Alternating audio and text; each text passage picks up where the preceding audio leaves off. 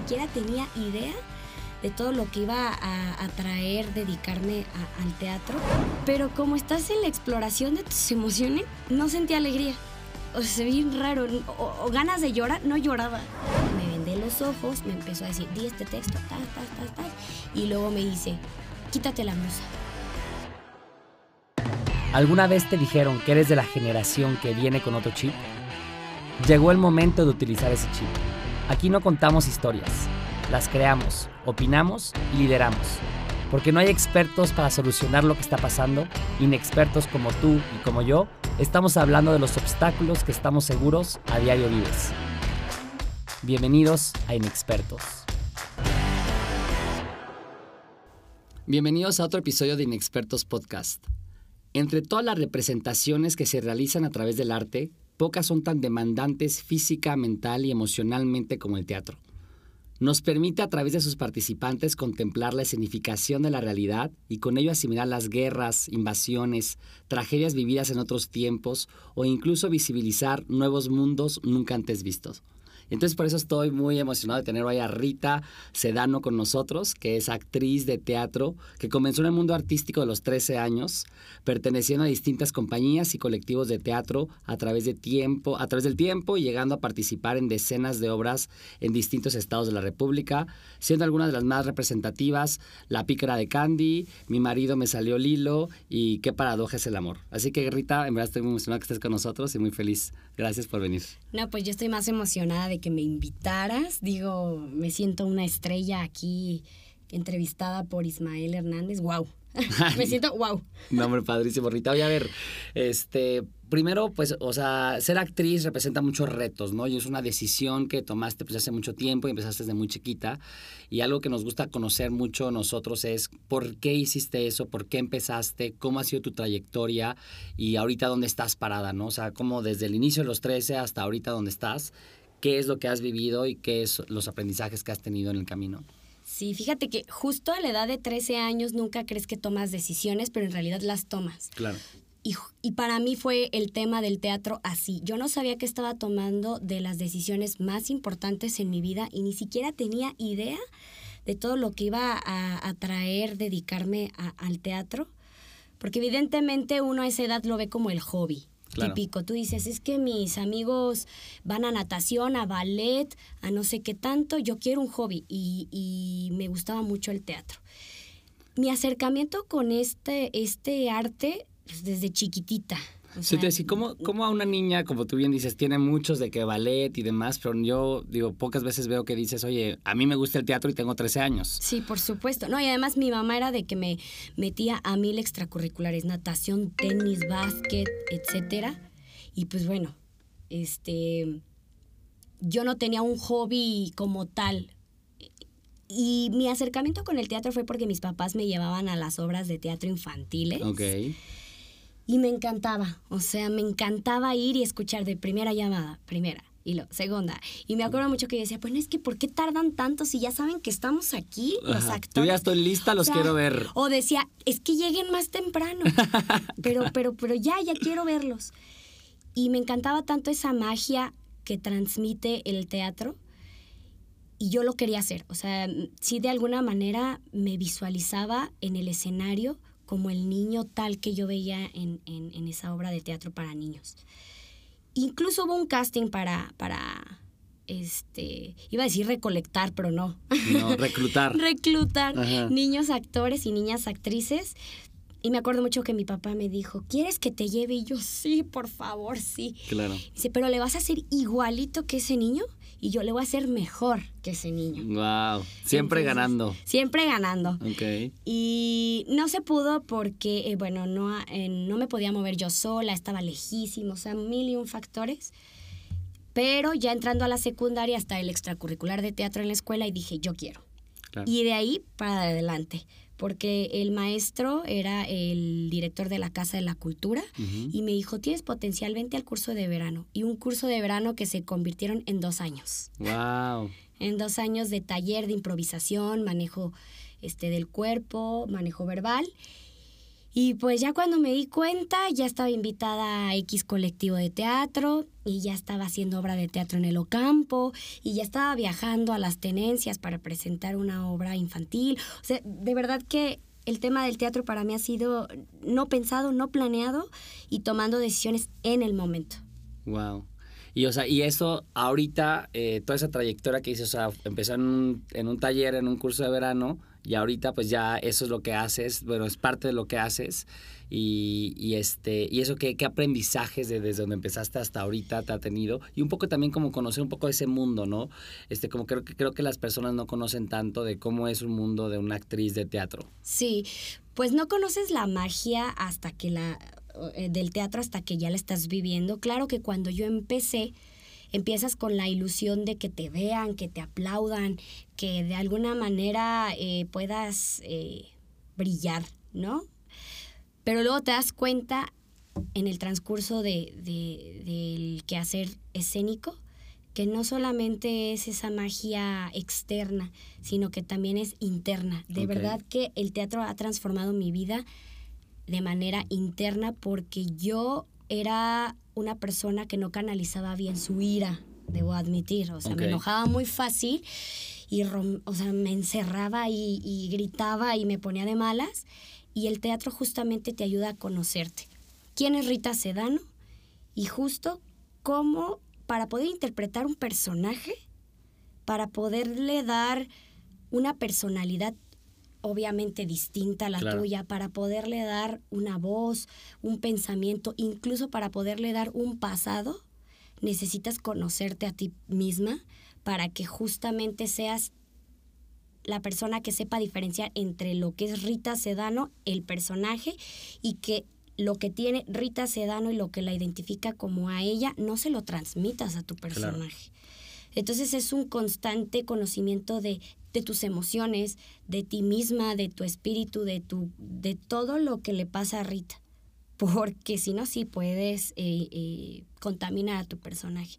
Entonces me pasó en un tiempito Ah, que ya ni siquiera podía ¿Reconocerte a ti misma o qué? no, más bien los, lo que te debería de dar alegría me daba, pero como estás en la exploración de tus emociones, no sentía alegría. O sea, bien raro. O, o ganas de llorar, no lloraba. O me enojaba y me daba igual. O sea, estaba como muy apática en las emociones, muy gris. Pero luego descubres que es porque cuando aprendes a controlarlas para tus personajes, tienes que transitar Ah, en ya. este tema. Es, fue bien difícil. O sea, tu, vida lo logra. personal tenías, eh, estás como que las estás controlando al igual como si fuera un personaje. Sí, y es que es lo, no sé si les ha pasado que te dicen, a ver, llora. Mm. En la vida normal lloras, pero no te das cuenta que lo estás haciendo. es-. Lo estás haciendo por, por intuición, por sentimiento. Cuando te dicen, a ver, Ismael, este, ríete, Ajá. te, te, va, te vas a reír, Sí, pero te va a salir falsísimo. Sí, claro. Nada te lo va a creer. Entonces esa es la tarea del actor, identificar sentimientos y corporalidad para que cuando te diga el director, aquí te ríes, Claro. te puedas reír verdad, O sea, verdaderamente. genuinamente. Exactamente, que o te sea, lo crean. Claro. Y pues si no, claro que obviamente depende del género que manejes, pero puedes hacer una risa falsa, pero si el género te lo permite, está súper bien. Pero si es un drama o es una tragedia y te toca un llanto o, o lo que fuera, tienes que trabajar mucho. Y hay, una, hay un mito que dicen, este, piensa en algo triste y llora. O piensas Ajá. en algo triste, en algo feliz para en tus escenas. Si es una técnica, que es la técnica orgánica, se llama. Pero yo no la uso porque justamente no me voy a traer la ruptura del novio a un personaje que no, Que no tiene nada que no ver. tiene nada que ver. Ok. Y entonces, ¿cómo le haces para así hacerlo genuino y si no es a través de una experiencia tuya? Sí puedes combinar justamente las técnicas, la técnica de que sé perfectamente cómo hacer un enojo, Ah, ok. Cómo, re- cómo no interpretar, sino cómo replicar un enojo corporal y este y verbalmente. Es decir, hay personas que en el ojo- en, en el en el enojo, perdón, Ajá. les tiembla la mano Ah, claro. o se empiezan a rascar el cuello o empiezan como a, a- a respirar más más intensamente y entonces con ese, ese, esa conciencia del cuerpo, puedes replicar un enojo, aunque por dentro no estés No les- enojado. ah, ya, ok.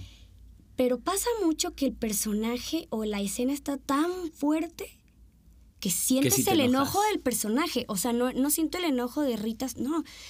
Siento el enojo de ese momento y, y lo puedo transmitir. Entonces puedes Claro. combinar como técnicas, pero ya eso es, es un muy personal de cada actor y cada actriz. Qué padre. ¿Qué le funciona a cada quien? Oye, Rita, platícanos un poquito de, de tu trayectoria. Eh, para ti, ¿qué crees que ha sido el mayor reto que has enfrentado en esto, en este mundo de la actuación? Y este y un poco, pues, que nos compartas alguna anécdota que te, que te pasó o algo que nos quieras compartir en ese sentido. Sí, sí tengo claro muchos retos. Híjole, yo creo que el gremio es, es complicado en el estado, es muy cerrado. Y sí, hay muchos, eh, la estructura de pensamiento de cada persona tiene mucho que ver, sobre todo el tema de los, pre- los prejuicios y tabús. Entonces ven a una niña pequeña, Claro. chiquita, muy guapa, por cierto, claro, claro, 100%. muy sexy. Y, y sí, sí hay el reto de, no, es mujer, no, está muy pequeña, no le falta, está inexperta. Esos han sido los retos y esos han sido justamente el cerrón de puertas que me han Sí. Incluso, eh, o sea, sí, se tiene que decir. O sea, los directores de antaño, con la vieja escuela de la niña bonita, le voy a tirar la onda, a ver qué. Si estira, bien. Si no estira, no tiene el protagónico, no, No tiene el creer. personaje. Y eso sigue vigente. No, bueno, a mí ya no me ha tocado, Mm, Qué bueno. pero es porque creces y de alguna manera pones límites. Pero cuando estaba más chiquita, híjole. O sea, desde te voy a dar el taller en mi casa Ajá, imagino. hasta. Y esta anécdota que está súper fuerte, justamente está haciendo un casting. Entonces yo llego, dime este texto, sí, sí, sí, y lo empiezo a decir, eh, ahora dímelo gritando y ahora dímelo arrastrándote. Y entonces tú empiezas como a sentir mala vibra, o sea, ya dices, este casting se está saliendo fuera de control. De repente me dice el que estaba haciendo el casting, si yo fuera hoy tu director y te dijera, haz esto, y tú sabes que es para tu crecimiento como actriz, ¿lo harías? Entonces la pregunta estuvo estructurada muy bien. Porque Sí, dije, claro, en pues, un si es- supuesto. claro, dije, si es para mi crecimiento como actriz, desde luego que sí. Ujú. Y le dije, sí, por supuesto. O sea, ok, véndate los ojos, me vendé los ojos, me empezó a decir, di este texto, tas, tas, tas, tas, y luego me dice, quítate la blusa. Y yo, "Eh, ¿Cómo? mm, quítate la blusa. Y, y yo, me acuerdo que tenía como que 22.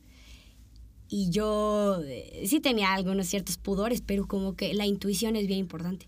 Y yo, no, es que eso no está bien.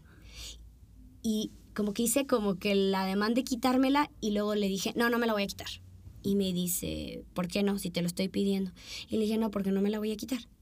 Claro. Entonces me dijo, "Quita- quítate la venda. Y me la quito y me dice, ¿ves cómo no, no eres una actriz completa? Porque si yo fuera tu director y te dijera, quítate la, la blusa, no es para otra cosa, sino para que me compruebes que realmente harías lo que fuera para crecer como actriz. Y dice, te, da- te, te debe dar igual si te vemos en bra o no, porque pues en la playa la gente te ve en bikini. Y aquí pues no es como que algo eh, diferente. Claro. Y yo le dije, ah, ok, perfecto, pues si soy una fracasada como actriz, pues está bien, prefiero serlo, pero no me voy a, a- Claro. a quitar la blusa. Ah. Y obviamente ya que lo consensas con todo el, con las personas que, que fueron mis directores o con mis compañeros, eh, nada que ver. Claro, no, o sea, absolutamente. no tiene nada que ver. Y sí, como esas cosas, muchas pasan. Muchísimas.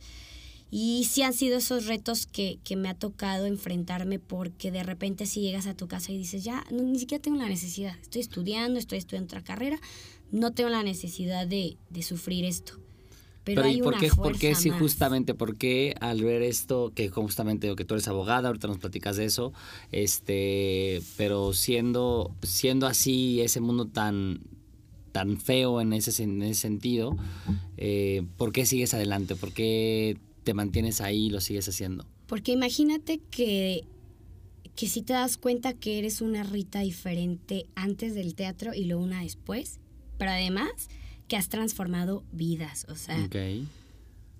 yo era, eh, claro, todavía sigo trabajando en el autoestima, pero era la niña que si bien sí era espontánea y divertida en su casa, con su familia, en su ambiente de seguridad, pero en la escuela tenía muchas inseguridades porque además pues eh, el tema de estar muy muy flaquita Claro. eh, es lo mismo que cuando estás muy muy gordita, o sea, si, si de alguna manera te sientes como Indefensa. inadaptada. Y luego eh, no me gustaban las cosas que mis otras compañeras, o sea, por ejemplo, mis otras compañeras le gustaba que la blusita polo rosita y pintarse, y a mí me gustaba que el Converse, que el emo, que las uñas negras. Ya me rebelde, pues, Me rebelona. Exacto. Y luego también eh, eh, uniceja yo y, y en mis brazos tenía muchos vellitos, cosas que no lo veían bien los niños a esa edad. Claro. Decían, no, ella no es niña.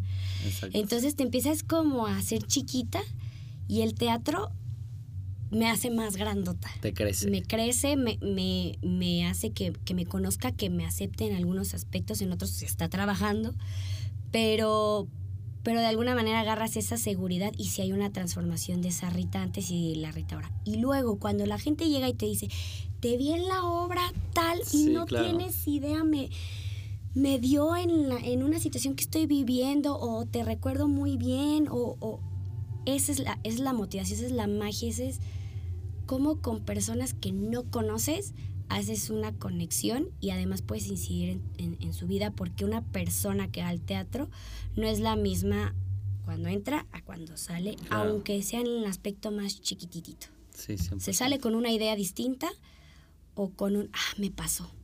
Sí, o con una identificación en algo que te ayuda a ir para adelante. Oye, eso está increíble. Y- Y, a mí se me ha pasado, te pasa igual con algunas películas o en el teatro, ¿no? Exacto.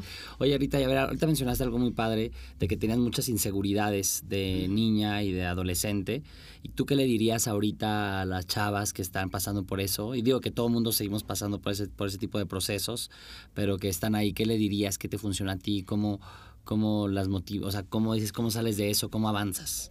Pues primero que no lo repriman, o sea, porque muchas veces cuando eres adolescente y sientes que la vida no tiene un sentido, la gente que te rodea, el ánimo es como de, no, échale ganas, no, adelante. Sí.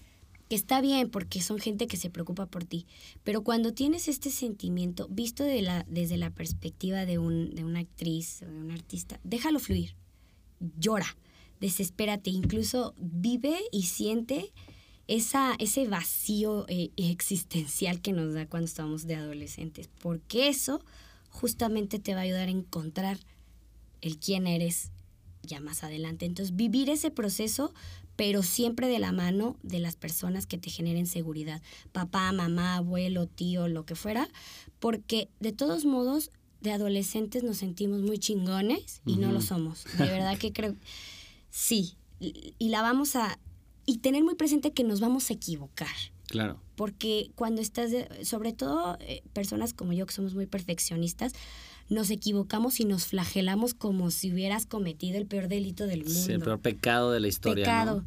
Entonces, tener muy consciente que hay que vivir nuestro proceso de, de- de- de inexistencia, de vacío, de, de si te dan ganas de llorar, llora. Estamos en crecimiento, en transformación. Esa, apoyarse siempre en la gente que te genere seguridad, que es tu círculo de confianza. Y pues entender que nos vamos a equivocar, pero que es para algo más importante, para trascender y que en el camino nos vamos a encontrar, Qué de padre. alguna manera. Eso está muy padre para que pues, todos los que nos están escuchando se lo, lo tomen y lo puedan Sí. adoptar a sus vidas, ¿no? Oye, Rita, ya platícanos un poco de, de tu vida ahorita, actualmente. O sea, sé que tú eres abogada, platicas un poco de la parte profesional, eh, cómo complementa las dos actividades y ahorita qué estás haciendo, cuál es tu obra, en dónde te podemos encontrar, dónde te podemos ir a ver, Claro. este, para que se- sepamos qué estás haciendo ahorita. Pues sí, justo me preguntaban antes del podcast, oye, es que, pero, ¿qué onda? Eh, ¿Qué haces? Eres abogada, pero te da chance. ¿Qué haces Ajá, más? ¿Qué ¿Cómo haces menos? Pues aunque no me lo crean, las dos ah, profesiones las, las hago igual. O sea, al mismo tiempo, la misma disciplina, la misma constancia, no hago una más La misma otra. energía que O tienes. sea, no. Y curiosamente se me ha dado de que mientras estudiaba, estudiaba, practicaba en el tribunal y luego me iba a ensayo y teatro. Y luego función, ¿no? Siempre se me ha dado la posibilidad de, de, conver- de convergerlos, ¿no? Y ahorita mi vida justo es así. Ok. Pues en la mañana, el día laboral, pues soy abogada, estoy en un despacho de matemáticas. ¿Actúas de abogada? No Actúo de abogada. Y bueno, en este caso, pues bueno, cuando tenía ensayos, pues todas las tardes me iba a los ensayos. Ahorita solamente tengo funciones los lunes que de hecho escogí ese día porque se me hace más fácil, porque antes estaba de que jueves, viernes y sábados, y es una madriza. Claro, pues sí, porque es en la noche y desvélate y en la mañana hay que ser abogada. Exactamente, entonces ahorita estoy los lunes, pues estoy en el Corral de la Comedia, que ya llevo ahí cinco años en varias puestas, y la, la obra que estoy... Er, bueno, en la que estoy en temporada es Rosa de dos aromas y mi personaje se llama Marlene. Está increíble además ese personaje, la amo. Es, me divierto mucho con ella. Y, y, bueno, así es mi vida. Claro que obviamente sí me queda tiempo para que la salida con el amigo, que vamos a este lugar y el otro. Pero ha sido mi, así ha sido mi vida desde, desde que empecé a hacer teatro. O sea, escuela, eh, comer rapidísimo, ensayo, función. ¿Y metes algo de vida social en algún punto? Hubo un punto que no tenía nada de vida social, pero hubo otras en las que sí tuve bastante vida social. Claro, qué padre. Oye, y tú, en tu opinión, eh, Rita, para ir acabando, es de que un poco en el contexto también de la pandemia, eh, que ha afectado mucho al mundo artístico y también sabiendo que pues Morelia tenemos y el Estado tiene una naturalidad y un llamado artístico, eh, ¿tú qué crees que hace falta para seguir desarrollando ese sector, ese segmento? Y pues todo, para mí es un, todo un boquete de desarrollo ahí que no estamos explotando. Para ti, ¿cómo, ¿tú cómo lo ves y qué, qué se puede hacer? Pues conciencia con las nuevas generaciones de actores y actrices de que no hay competidores Simplemente es, pues sí, tu colega actor que hace su trabajo, que tiene sus ideas, que tiene sus creaciones y que en algún punto él independientemente hará un trabajo y tú otro. Pero en, algo, en algún otro punto también van a coincidir y trabajar en equipo. El, el gremio está muy dividido y es por eso que no se ha potencializado este sector. Y es porque aún así todavía como en todo, hay los actores de mil años que todavía tienen este, el control de ciertas cosas. Claro, que hay, es un relevo generacional que se tiene que hacer. Se necesita, pero que este relevo de verdad esté en la sintonía de cooperar y trabajar en equipo y también personalmente, o sea, también sus ambiciones, pero de alguna manera... Es de ser una comunidad del gremio. Hacer comunidad, porque la única obra que se hace con todos los gremios y que también está media viciada es Don Juan Tenorio todos los noviembres. Okay que le meten cierto dinero eh, la Secretaría de Cultura y se puede hacer un muy buena escenografía, vestuarios, reclutar, hacer casting, pagarles. Va. Es el único proyecto colectivo que tiene Michoacán. El único. Cuando debe haber varias producciones. Cada quien hace sus producciones individuales, pero no tienen el impacto porque incluso el actor necesita una formación empresarial sí creativa, pero también empresarial. Los actores y actrices de Michoacán, y me perdonen, no saben hacer negocios. Sí, claro. Y eso es lo que les ha fallado. Que eso es, o sea, una, una visión estructurada de un crecimiento, un plan de desarrollo, un plan financiero y empezar a hacer eso, ¿no? Sí, porque venden su trabajo al más, a lo más barato. O sea, el, tema del teatro sí se regatea como no tienen una idea. Incluso yo he escuchado personas de, no, pues ¿cuánto te cuesta el boleto en el Corral de la Comedia? No, pues 300 por persona. Y mi descuento, ay, no está carísimo. Ay, no sé qué. Cariño, sí, cariño.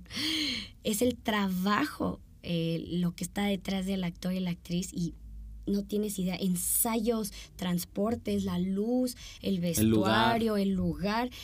300 pesos es un poquito de lo que nos pueden retribuir como, como actores. Entonces, como el trabajo es escaso, pues el actor dice, ah, está bien, te lo dejo en 100 pesos. Y entonces es baratear tu trabajo. Y eso es... No valorar en verdad el todo el tema de, de, la visión empresarial de la que te hablo. Súper. Pues perfecto, Rita. Para ir terminando, tenemos una dinámica en expertos, que es este, digo, pero tú ya tú tienes improvisación y demás, así que a ti te va súper bien. Este, son tres preguntas con lo primero que se te venga a la mente, ¿eh? súper rápido. Primera pregunta, ¿qué te inspira? Mi familia. Súper. Al ser jóvenes, y justamente de lo que tú hablabas, enfrentamos mucho estas críticas de nuestra corta experiencia de vida, de nuestra inexperiencia. Entonces, ¿tú cómo utilizas a favor tu inexperiencia? Aprendizaje de mil cosas que puedes atrapar como esponja. Eso. Eh, y ahora, tercera pregunta y última. Si en tres segundos pudieras cambiar algo, ¿qué sería y por qué?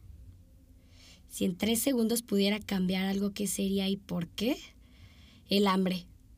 Creo que el, o sea, el hambre en el mundo es, es, es la peor enfermedad, es la peor de las desgracias y sobre todo el hambre en los niños. No puedo con eso lo cambiaría. Sí, 100%, de acuerdo con eso. Bueno, pues muchas gracias por escuchar Inexpertos y por acompañarnos y crear otro espacio donde poder expresarnos sobre temas que nos inspiran y que son reales. Yo de la conversación con Rita me llevo ahorita tres cosas. Lo primero es que justamente, como dice Rita, es de que la pasión de, por lo que haces siempre te motiva y llevarlo, a, llevarlo hasta su último fin.